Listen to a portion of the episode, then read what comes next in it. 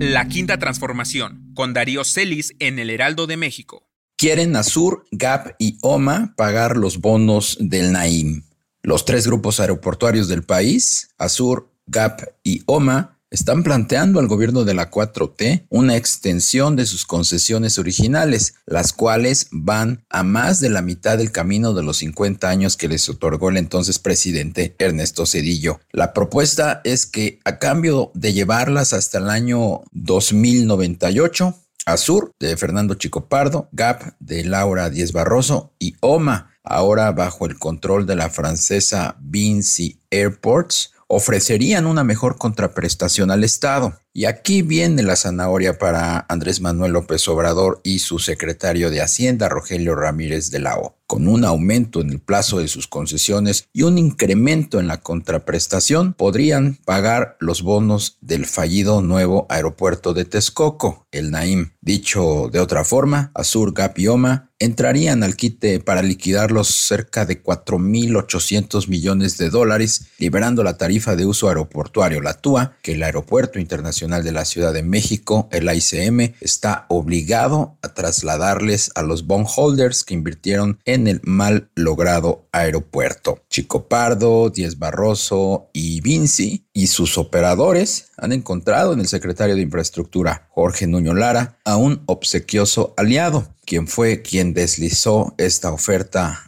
a López Obrador. Es importante recordar el gran valor que los privados han logrado generar en estos tres grupos aeroportuarios, los cuales en conjunto alcanzan ya una capitalización de mercado superior a los 23 mil millones de dólares, sin incluir los pagos de dividendos de los últimos 25 años, los cuales se estiman en la friolera de 14 mil millones de dólares. El gobierno de Cedillo recaudó 440 millones de dólares por la privatización de los aeropuertos en 1998 y otros 2.800 millones por las colocaciones de sus acciones en el New York Stock Exchange, ya en el gobierno de Vicente Fox. Considerando lo anterior, los inversionistas en los socios estratégicos han obtenido un retorno de inversión de 1.200%, lo cual es difícil de justificar tratándose de activos del Estado y ofreciendo servicios esenciales a la sociedad.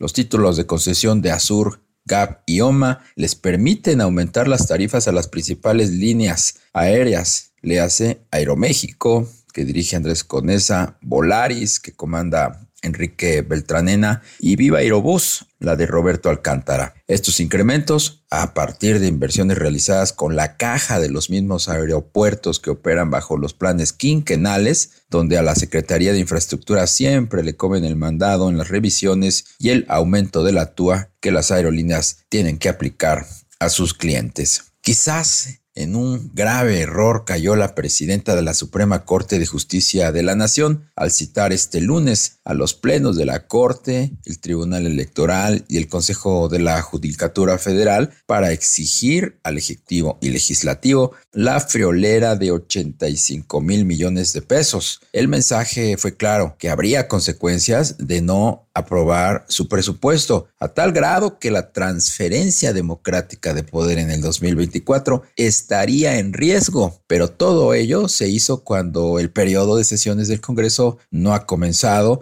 ni mucho menos la discusión del tema presupuestal. Todo ello iniciará en la Cámara de Diputados hasta finales de septiembre. Así que se adelantó y no con las mejores formas. Además, lo hace después de las fricciones por los libros de texto del INAI y sobre todo de un proyecto de la segunda sala que destituía a Andrés Manuel López Obrador, el cual se circuló sin mayor revisión, por ello se retiró, pero cuando el hecho ya era público.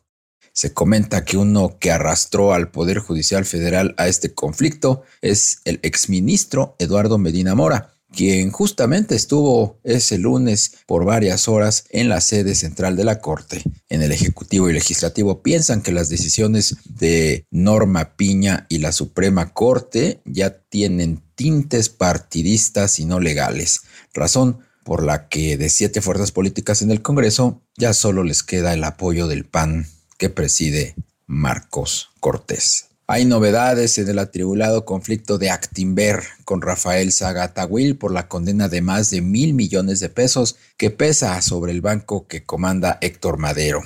Aquí informamos que vía las gestiones del mismo exministro Eduardo Medina Mora, el expediente se pretendía llevar a la misma eh, corte que preside la ministra Norma Piña. Si no se aplaza, hoy, miércoles, se decidirá si alguno de los integrantes de la primera sala del más alto nivel del país, nos referimos a los ministros Arturo Saldívar, Juan Luis González Arcántara, Margarita Rivas Farjat, Jorge Mario Pardo Rebolledo o Alfredo Agustín, Alfredo Gutiérrez Ortiz Mena, considera que el expediente reviste de importancia y trascendencia nacional. Debe recordarse que Actimber pretende anular un fallo eh, cuya discusión ya había iniciado en sesiones públicas y una vez sabedor de que éste no le favorecía, fue justo cuando buscó por todos los medios evitar que el tercer tribunal colegiado de circuito en materia civil de la Ciudad de México confirmara la condena que les fue impuesta, valiéndose para ello de chicanas